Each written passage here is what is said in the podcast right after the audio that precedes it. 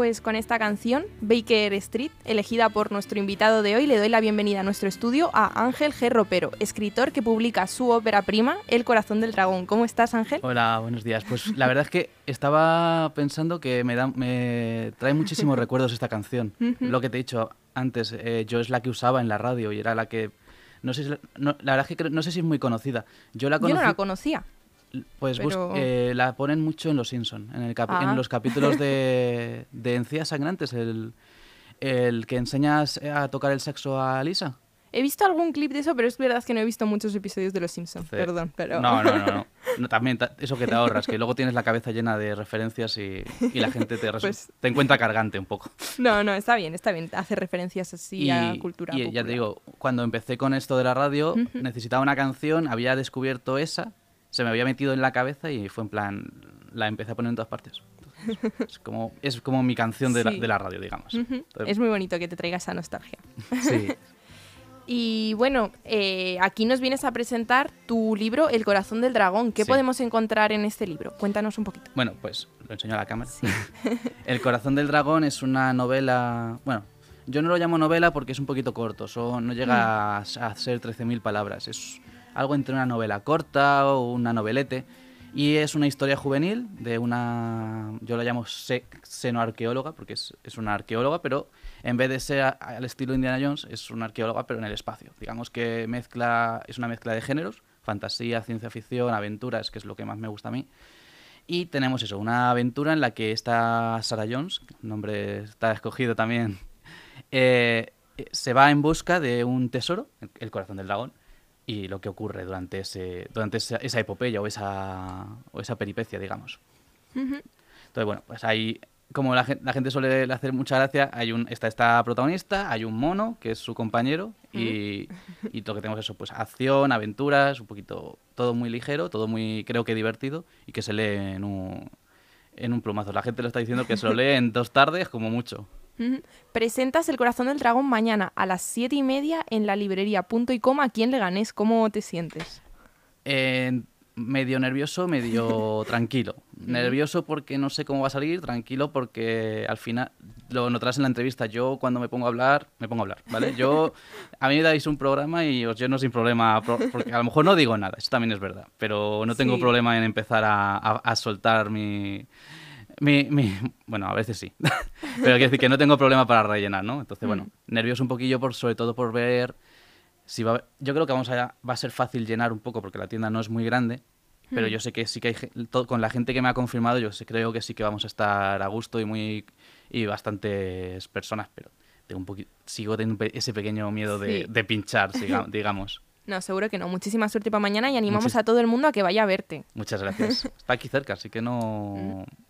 Mm. Pues no tiene pérdida. Aquí cerca del pasaje comercial de Leganes. No sé exactamente la dirección, pero... Calle Torrubia número 1. Creo, pues que el código postal es 28911, por si acaso lo necesitáis para el GPS. Pero es la librería.com, si lo ponéis en Google Maps, eso os lleva perfectamente. ¿Qué te inspiró para escribir El corazón del dragón? un montón de cosas. A ver, yo siempre cuento lo mismo y es que era lo escribí durante un evento literario que se llama Nanogrimo, ¿vale? Para quien no lo sepa, el Nanogrimo es una es un reto que, ocurre, que sucede, bueno, es un, es un reto literario que consiste, consiste en escribir durante un mes una novela, unas 30.000 palabras, que es lo mínimo para considerarse novela, y escribir todos los días. Es una especie de, de ejercicio, de, hmm. un ejercicio y un reto de escritura. Yo, como en ese momento no tenía la idea para una novela y no me sentía cómodo con, esa, con, ese con esas longitudes, soy más escritor de relato, de relato, relato corto, de microrelato, que también estoy haciendo cositas. Dije, bueno, pues yo en vez de la novela voy a escribir relatos. Así que durante esos 30 días escribí relatos cortos, más, bueno, algunos más cortos, algunos más largos. Y pues eso, me obligué a escribir en uno de esos primeros días, yo creo que fue la segunda o tercera jornada de escritura, nació Sarah Jones. Al principio era una arqueóloga normal, digamos, que solamente, pues eso, estaba en busca de un tesoro. Pero cuando empecé a... Cuando terminé ese relato dije, ay, pues podría contar más historias, ¿no? O podría contar más cosas sobre este personaje. Escribí un segundo relato, creo que también en el nanogrimo, y, y ahí se quedó. Eso fue hace cuatro o cinco años. Pero después, como que Sarah Jones volvía a mi cabeza, eh, mm. volvía a darme así en el hombro, en plan, oye, cuenta, cuéntame. sí. Entonces empecé a trabajarlo un poco más. Empecé a ver si salía una tercera historia, empecé...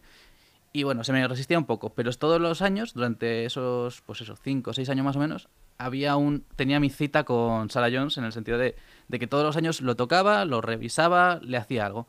Hasta hace y eso ocurrió hasta hace dos, tres años, el, el, año de la pandemia, creo, el 2020 que ya me puse un poco más en serio y dije, venga, vamos a ver si podemos hacer algo con esto. Lo volví a, releer, lo volví a revisar, le volví a añadir texto y se convirtió en, en casi en el corazón del dragón. Lo mandé a una editorial y no me contestaron. Mm. era una editorial chiquitita, bueno, tampoco. También sucedió. El, Fue 2020, ¿vale? así que es un, es un, año un poco así. Pero bueno, nunca me contestaron y se quedó ahí a la vuelta de 2000, pues no sé si fue 2021. No, fue el año pasado, el año pasado fue 2022.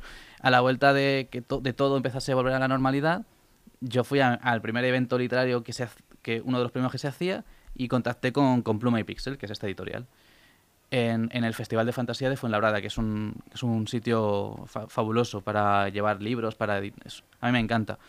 Y hablé con este editor y digo, oye, tengo esta idea. ¿Qué te parece? ¿Qué, ¿Cómo lo ves? Y dice, ah, vale, pues mándamelo y yo y ya eh, después de verano te digo algo. Esto fue junio del año pasado. En septiembre volví a contactar con él y me dijo, sí, que sí, que lo editamos. Ya sí que le había hecho algunas, algunas últimas reformulaciones, ya le había añadido lo que es el prólogo, el epílogo, lo había dado una última capa de barniz y ya era lo que es, el corazón del dragón. Y ves cómo digo, cómo no tengo problema en rellenar una hora de, charla. No sé ni, yo no sé si te contesto ni a lo que me has preguntado. Sí, sí, que esto es lo que te inspiró para escribirlo. Ah, ¿qué me inspiró? Sí, que me inspiró era el nanogrimo, que yo quería contar unas historias de aventuras. A mí lo que más me ha gustado siempre es la fantasía, la ciencia ficción, pero más que la fantasía y la ciencia ficción, las aventuras. Hmm. Es decir, eh, la peripecia de un héroe o de un de un aventurero, ¿no? El rollo, pues el rollo Indiana Jones, sí. pero llevado a, en este caso a, la ciencia ficción. Era un poquito una, también un ejercicio de mezclar estos dos conceptos que quizás eran más extraños, pero que bueno, que al final es, no es una cosa que haya inventado yo, es la space opera, que es la aventura en, en el espacio, ¿no? Eh, se me ocurre John Carter de Marte o incluso Star Wars son space opera, son un concepto. Mm. Entonces, pero sí que era una cosa que yo quería experimentar y, y como tenía en la cabeza otros personajes, eh, pues a ver, el nombre es Sarah Jones, está claro en, quién se, en quién está inspirado. Tenían, eran cosas que quería contar, entonces bueno, nació así, nació Sarah Jones. Em, esta pasión por escribir, has dicho, comentado que la has tenido desde siempre, pero ha ido un poco de la mano el decidir ser escritor con este taller de escritura y que naciese esta historia? No, que va. Yo he querido escribir desde, desde pequeñito. Alguna vez lo he contado, yo creo que lo he puesto, pone hasta en, en una, alguna entrevista lo he contado, que yo de pequeño ya escribía cuentos y hasta los, hasta los encuadernaba así con cuerda y tal, y le hacía portadas y tal. Tengo hasta un cómic. Eso son cosas que guarda mi madre. Y no, no, yo escribir siempre me ha gustado. Es verdad que hubo una temporada, de hecho por eso me hice periodista, eh, pero hubo una, una temporada de sequía, digamos, que ya me perdí un poco el... Me desencanté un poco porque como veía que era un mundo tan... que hay tan... se publica tanto todos los días, tanto, todo, y es tan difícil hacer que te vean. Yo, yo pienso en Leganés y es que me, es que me, enerva porque veo que no hay una feria del libro, no, hay, no se hace una, un evento grande en el día del libro.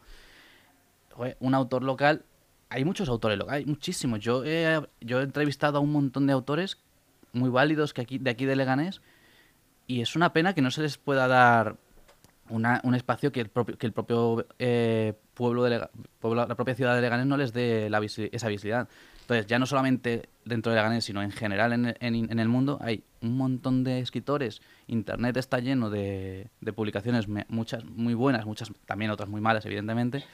Y es muy, muy difícil encontrar tu hueco. Entonces, eso al final crea, causa mucho desencanto. Entonces, bueno, dejé me descentré mi, mi papel o en mi, en mi, sí, en mi fachada de divulgador, digamos.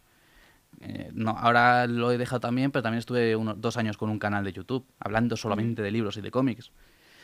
Y dejé un poquito aparcada esta durante bastantes años, pues quizá 10 o así, dejé aparcada la faceta escritora. Eh, después del, ya te digo, después de la pandemia, eh, sí que vi que lo importante que era la... Volví a ver cómo lo importante que era para mucha gente la cultura, como... Joder, es que yo, yo me muevo mucho por redes, ¿vale? Y a lo mejor es verdad que las redes no son el mundo real. Pero hay mucha gente que en redes vive su mundo real. Y ves como gente... Durante, yo siempre po- pongo el mismo ejemplo del Animal Crossing, el videojuego, lo conoces, ¿no? Sí. Vale, ¿tú Me sabes la- a mí también, ¿tú sabes a la gente que le salvó la cordura a ese juego durante la pandemia? Mm, puede ser. Había muchísima gente que era no solo su único no era su contacto, vamos, era contacto con la gente, pero también era una manera de, de mm, al final la cultura es entretenimiento, quiero decir, Sí. al, al final la cultura es for- formación, ¿no? Pero también hay una cosa que no sé que se suele dejar de, de lado que es el entretenimiento, Hmm. el cómo te llena el alma.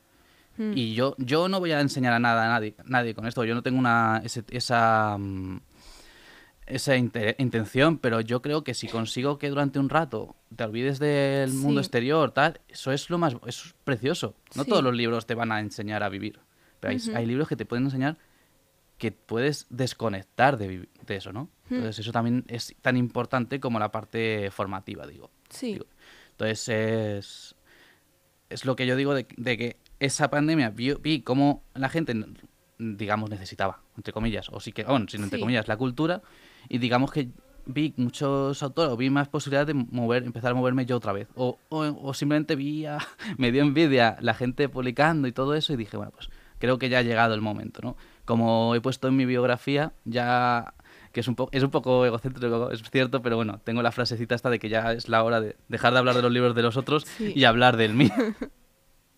Bueno, estoy totalmente de acuerdo contigo con que el entretenimiento es otra puerta a otro mundo para desconectar un poco. Me he estado intentando informar un poco sobre el género pulp dentro Ujú. de la ciencia ficción porque no conocía mucho. Explícanos, ¿por qué elegiste es- este género? A ver, el pulp, más que un género, no es, es que, bueno, lo de los ¿Como un géneros... estilo? Sí, es una corriente. Mm. La literatura pulp viene de... Esta también es otra cosa que me encanta contar porque sí que tuve en su momento mucha, mucho movimiento. Viene de la de Pulpa, ¿vale? Pulp Fiction, la película, Sí. y también todo, pero vi- viene de incluso de antes. Las revistas Pulp eran unas revistas de papel muy malu- malucho, de hecho de ahí venía lo de Pulp, porque eran de, de pulpa de papel, que se publicaban, volvemos a lo de la literatura de entretenimiento, por muy poquito dinero Mm. y que eran historias, eh, pues eso, lo llaman, eran historias de ficción, pues sencillitas, más o menos. Bueno, a ver, ha, ha habido autores que han publicado, hay autores importantísimos que han publicado en revistas pulp, como Isaac Asimov, eh, Alan Moore, todos estos, que luego han sido grandes autores, ¿no? Pero esta, o Lovecraft, o incluso Poe, del eh, vamos, ha habido siempre revistas de literarias, ¿vale? Entonces, eh, en los últimos 80, en los 80 ya empezaron a, decaer, pero se publicaban eso, pues historias de, de terror, de ciencia ficción, de fantasía, militares, había un montón ahí. De hecho, por eso digo que no es un género, sino pues ese estilo de publicación. ¿Qué ocurre? Que en los años 2010 o por ahí hay como una especie de resurgimiento, lo llaman mucha gente neopulp, porque muchos autores que se, que se influyeron por estos tipos de autores y de este tipo de historias empezaron a, a volver a contarlas o a volver a publicar. Entonces, hablo de editoriales como mm, Pulture, que, que como ve, viene de ahí. Eh, eh, ¿Cómo se llama también?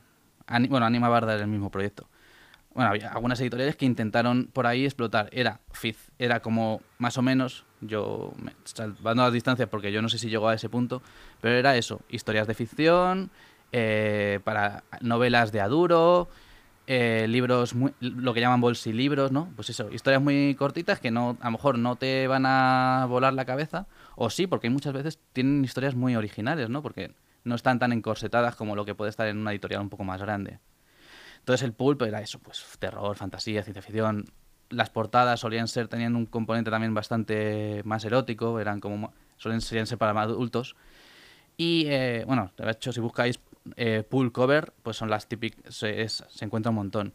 Entonces, fue una tendencia, desapareció, ahora parecía que vuelve. Y bueno, yo me he quedado un poquito con eso, por, por- sobre todo por la parte del entretenimiento, ¿no? Lo de contar una historia sin pretensiones, sobre todo. La- es un poquito... Entonces, ¿Por qué lo elegí? Precisamente por eso, porque no tenía ninguna pretensión. No quiero, bu- no busco contar una historia súper súper importante y que cambie la vida de nadie. Porque Hmm. eso hay gente que sí quiere hacerlo, pero es bastante complicado, ¿no? Como... ya es complicado que te lean, ya más complicado aún es marcar tanto a alguien. Entonces no, no tengo tanta, tantas pretensiones, no, no- es por ahí, por donde va eso. Eh, ¿Qué desafíos en- eh, te enfrentaste al crear un universo de ciencia ficción? Vale, los digamos que los desafíos me los estoy encontrando ahora, que Mm. le estoy intentando darle más, más coherencia, ¿vale?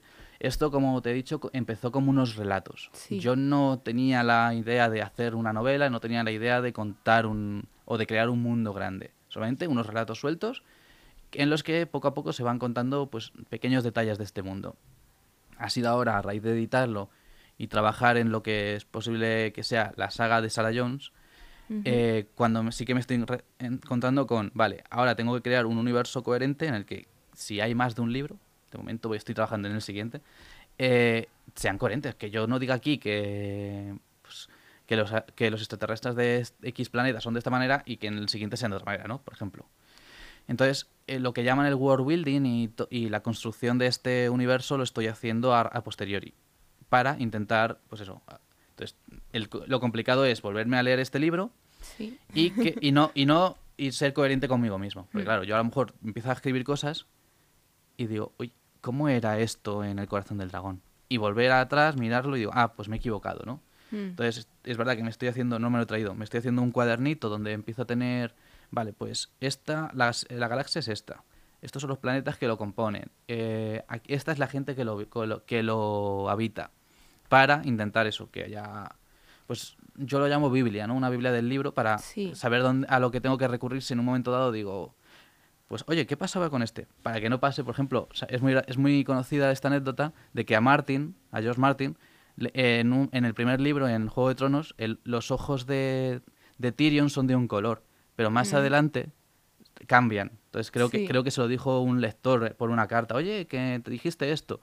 Y dice, ah, pues Es eso pasa, eso pasa, ¿no? Entonces le, le pasan a autores, claro, evidentemente no es tan, cuando tienes un libro no es más Sí. tan difícil, pero cuando tienes Una una, saga. grande, Por pues, un detallito así además claro, que... y además el libro es así, claro. Sí, sí. Entonces, eso, eso, ese es el, el, el gran reto que no, no es solo cosa mía, le, está pasan- le pasa a todos los que quieren intentar dar una, crear una saga, porque claro, si te leen, tienen que ver que es el mismo sitio, no que parezcan sitios distintos, digamos. Háblanos más sobre Sarah Jones. ¿Qué la define? ¿Qué, qué tiene? Pues a ver, Sarah Jones, como digo, es una xenoarqueóloga, es decir, arqueóloga de lo extraño, diríamos, sería la traducción así un poco, que se dedica a estudiado, bueno, estu- estuvo en una academia militar para, Mm. como piloto, pero lo que a ella le gustaba era la historia y sobre todo las historias, la historia en mayúsculas y las historias de aventureros. Entonces, cuando ella vive en un mundo, pues, no he puesto un año, pero digamos que es el Sí. 3000, ¿vale? Porque es, digamos que es el 3000 por, por irnos lejos, en el que hay cosas que en la Tierra han, resi- han- sigue existiendo, porque estamos, de hecho es en el sistema solar.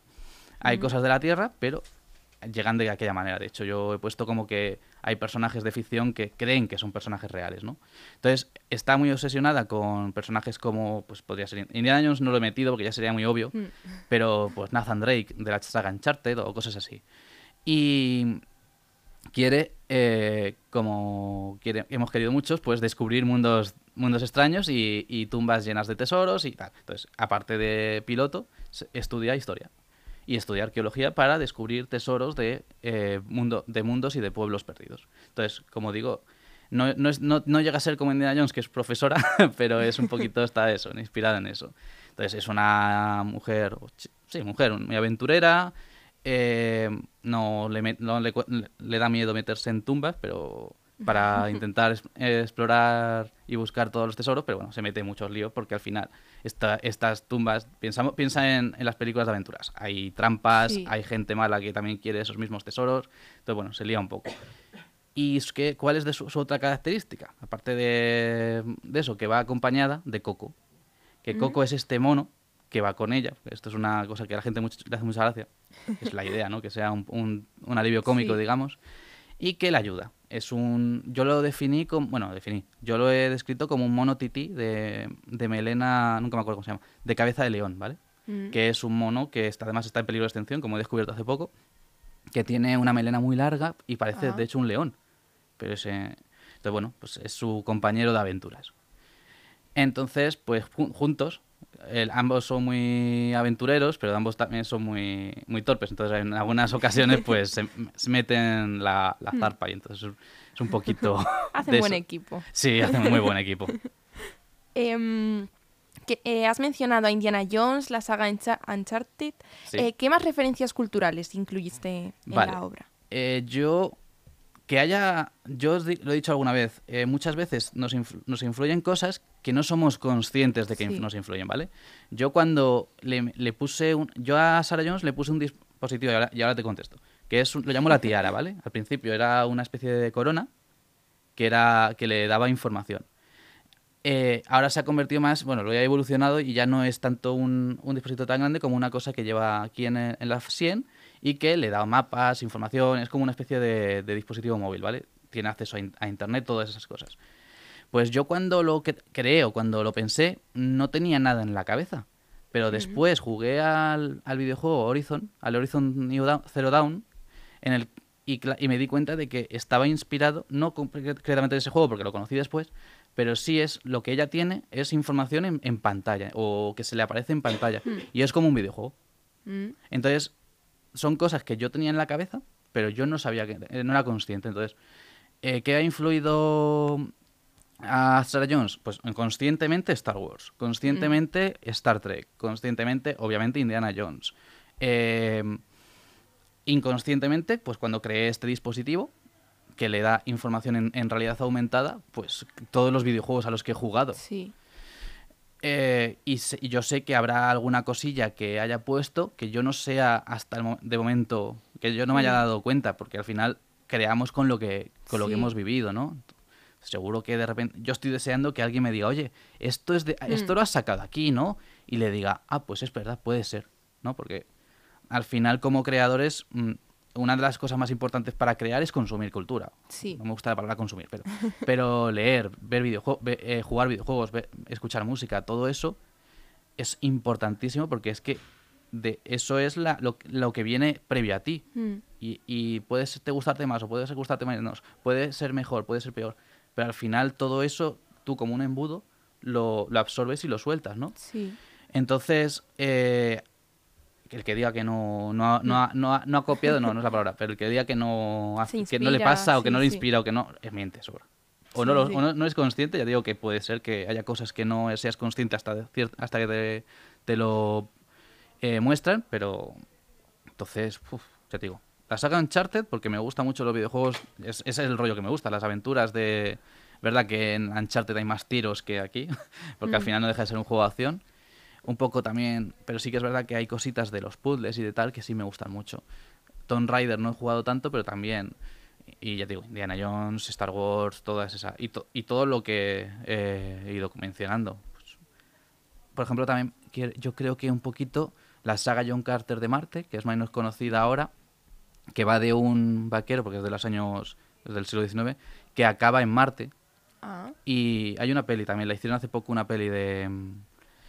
que se llama... ¿Cómo se llama? John Carter, yo creo. es que sí que me suena el nombre, igual sí que se llama así. Pues es, es- es del autor de Tarzán, eh, Edward, Mm. Ray- Edgar Rice Burroughs, y es una saga, se hizo, que se llama eso, John Carter de Marte. Es un hombre del siglo XIX, un vaquero, que de repente, a través de una cueva, llega, a- llega a Marte. Y se Mm. encuentra con que, claro, ¿tú sabes el concepto de Superman, que es un superhombre para, Sí. para nosotros? Pues él se convierte en un superhombre porque, Mm. claro, la- las condiciones en Marte son Sí. diferentes. Entonces, se empieza a saltar, salta mucho más que nadie, es mucho más fuerte. Entonces, bueno, yo creo que eso también lo tenía un poquito en la cabeza a la hora de, de ese mundo de space opera, digamos.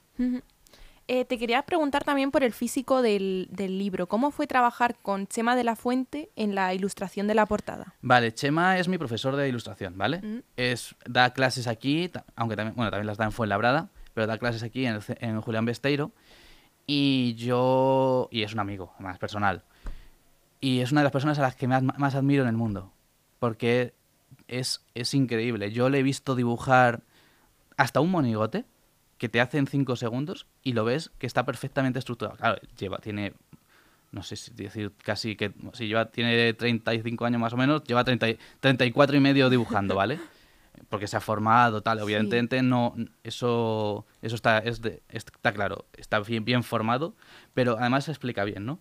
Y entonces, claro, cada, vez que vas a clase y ves su trabajo, además acaba de publicar un cómic, em, y ves lo que hace, te quedas, yo me pongo a babear. Ya no solamente porque le envidie por lo bien que, que dibuja, sino por lo, por lo que consigue transmitir, ¿no? Entonces, cuando cuando hablé con el editor, Francisco, de Comploma y Pixel, de la portada, él me dijo que trabajaba sobre todo con imágenes de, mm, de stock, ¿vale? esta colección, que es una colección que se llama Pluma Pocket, trabaja de esa manera. Pero yo le dije, oye, ¿se puede? ¿Podríamos intentar conseguir un ilustrador? Porque yo quería que fuera un poquito más... Eh, que, la ilustración fuese un poquito más llamativa, que, llamara un poco la atención y dije, digo, voy a hablar con mi profe, llamada Fuente, y que a ver si puede, a ver si puede y quiere. Y, pudo y quiso. Afortunadamente me, además me hizo muy feliz. Y, y bueno, en, enseguida me mandó dos bocetos y enseguida le dije este, ¿vale? De hecho, el segundo boceto también lo ha hecho porque aparte se lo, también le pedí que lo hiciera, ¿no? Y fue, pues fue una pasada. Yo cuando vi, vi del boceto, ya te digo, es que construye de una manera que es que ya en los primeros cuatro trazos ya ves la imagen completa, ¿no? Mm. yo, me quedé, yo me quedé loquísimo cuando lo vi. Vamos, era... Estaba muy agradecido. De hecho, aún no le he podido... No sé, si, bueno, pagar sí, porque ha cobrado por su trabajo, evidentemente, que, que los ilustradores siempre tienen que cobrar. Sí. Pero sí que es verdad que personalmente le tengo que, se lo tengo que agradecer de alguna manera y aún no he encontrado la manera de hacerlo porque es que me parece un trabajo fabuloso, ¿no? Bueno, ya le hago propaganda para que... Yo Así que si queréis aprender cómic en Leganés, el mejor sitio es allí, con, Chema. ¿Y la editorial con Pluma y Pixel, por qué elegiste trabajar con ellos? Pues yo les conocí hace unos años en un evento en Madrid, eh, en una librería que acababa de, nacer, con la que hicimos algunas actividades. Y bueno, la verdad es que hubo buen, buen feeling. Luego eh, participé en un... Participé, sobre, todo hoy no, porque participé en este evento en un, en un concurso de relatos. Había una, un taller y luego era un concurso. Es, fui el único que gané porque fui el único que participó casi. Pero publicaron ese relato. En, se llamaba. ¿Cómo se llama? El despertar del dragón, creo que se llama el, en el, el libro, que está todavía en la editorial. Y, y bueno, ya empecé a contactar con esta editorial, le dije de... Estuvimos luego en este FFF que te digo, antes de, pues no sé si fue 2018 o 2019, estuvimos compartiendo mesa, bueno, estábamos uno al lado del otro, y empezaron a, surgir ideas. Le dije, oye, pues me gustaría hacer algo, estuve con una especie de proyecto que nos salió de, de relatos con máquina de escribir, y al final no salió, pero sí que es verdad que me quedé con la cosa de trabajar con él. Más quería, yo también soy corrector, entonces también quería hacer alguna, ah, vamos, ofrecerle ese servicio. Al final, ya te digo, se paralizó todo un poco y a la vuelta de, del 2022, a la vuelta, cuando empezaron a hacerse otra vez actividades, hablé con él. Y como yo había buen rollo, había hablado con él muchas veces, dije, bueno, pues se lo voy a presentar. De hecho, no, no se lo presenta ninguna más. A esa primera editorial que, que no me contestó, y simplemente le dije, oye, yo creo que esto encaja con, con, lo que hacéis vosotros, que es literatura también muy de muy pulp, muy de aventuras, muy todo muy de entretenimiento. Y me dijo que se lo mandara, se lo mandé y, y ya te digo, en junio me, me, dijo mándamelo, en septiembre me contestó, lo vamos a publicar y hemos estado trabajando hasta ahora que ha salido el 1 de abril. Y has comentado también que estás planeando futuro para Sarah Jones. ¿Qué planes tienes para futuras entregas de la saga? Vale, eh, ahí, bueno... Lo que se pueda decir. Ah, no, sí, sí, ya lo he dicho un montón de veces. Realmente estoy trabajando en una precuela. Estoy trabajando en una historia un poco más, quizá un poco más juvenil que esta, que es un libro juego, un elige tu propia aventura. En Ay, qué chulo, me encantaban eso. Sí, pues está, es complicado de trabajarlo. ¿eh? Ya te digo que creo que lo voy a hacer una vez y no lo voy a volver a hacer. En el que, bueno, nos la va a presentar ella un poco más joven, en la época de la academia, que te digo que está en una academia militar, ¿no? Pues 16, 17 años. Y, y es en lo que estoy ahora trabajando. No sé cuándo saldrá porque la verdad es que yo pensaba que iba a ser fácil y, y la verdad es que no está siendo nada fácil. Es, es mucho trabajo porque tienes que trabajar... Si para una historia tienes una línea, aquí tienes que trabajar en, en muchas más líneas, porque tienes que acabar el libro, tiene que haber 20, 30 finales quizás. Entonces, yo me, me está costando un poquito por eso, porque sí, pues de cada escena tiene que haber dos, dos resultados mínimo. Sí. Entonces eh, es complicado. Si quiero que salga esta precuela y sí me gustaría, aunque no hay todavía ni, ni historia, ni ideas, ni nada sobre la mesa, una continuación. Mm. Contar un poquito qué más cosas hace Sarah Jones, porque yo sí creo que como personaje y este mundo, como personaje ella y este mundo tiene potencial de contar un montón de historias. Pero bueno, no hay, no hay- no es que no es que no haya, no es que no quiera decir, es que no hay nada Sí. escrito. Solamente eso de la precuela, que es lo que estoy trabajando ahora. Pues habrá que estar atento a tus redes si queremos enterarnos de eso, si quieres recordarlas. Sí, claro. Eh, yo te- estoy sobre todo en Twitter, que es. Ángel barra baja G R O P E R O. O sea, Ángel barra baja Gropero. De hecho, que- y pero también estoy en Facebook como Ángel Gerropero y en Instagram con el mismo que en, que en Que en Twitter. Twitter. Entonces, bueno, yo ahí sí que suelto. De hecho, en Twitter, si a la gente le gu- lo que hago es que estoy escribiendo un micro relato diario en el que voy contando, pues eso, historias que sin ni pies ni cabeza de 280 para- caracteres. Sí. Entonces, todos los días es uno. Yo lo llamo Ángel te cuenta Ah, y es un y tengo un hilo de, de esos micro relatos que, bueno, de hecho, de, de ese hilo nació también este libro, Ah. que es el otro que tengo. que es una especie de, es una antolo- antología de microrelatos que he, autoeditado yo a través de Amazon y que eh, pues es eso yo hice como 100 microrelatos cogí 60 sí. y hice este pequeño este pequeño esta sí en Twitter soy muy me- estoy todo el día de hecho demasiado Pues con esto terminamos la entrevista, Ángel. Recordamos de nuevo a toda la gente que nos esté escuchando que mañana estarás a las siete y media en la librería Punto y Coma aquí en Leganés, presentando El Corazón del Dragón. sí, sí sí muchísimas gracias por por darme este este pequeño espacio como les digo es complicado para autores chiquititos tener tener esta visibilidad entonces bueno todo lo que hagas aunque no signifique no ser eh, traduzca en ventas directas pero joder, ya es más que estar en tu casa sin Mm. esperando no entonces bueno muchísimas gracias de verdad Ha sido un placer hablar contigo y conocer El Corazón del Dragón. Y te deseamos mucha suerte mañana y con todos los proyectos que tengas por delante. Te esperamos aquí para que los presentes. Me- me tomo- os tomo la palabra eh Sí, sí. pues nos vemos pronto y un abrazo. hasta luego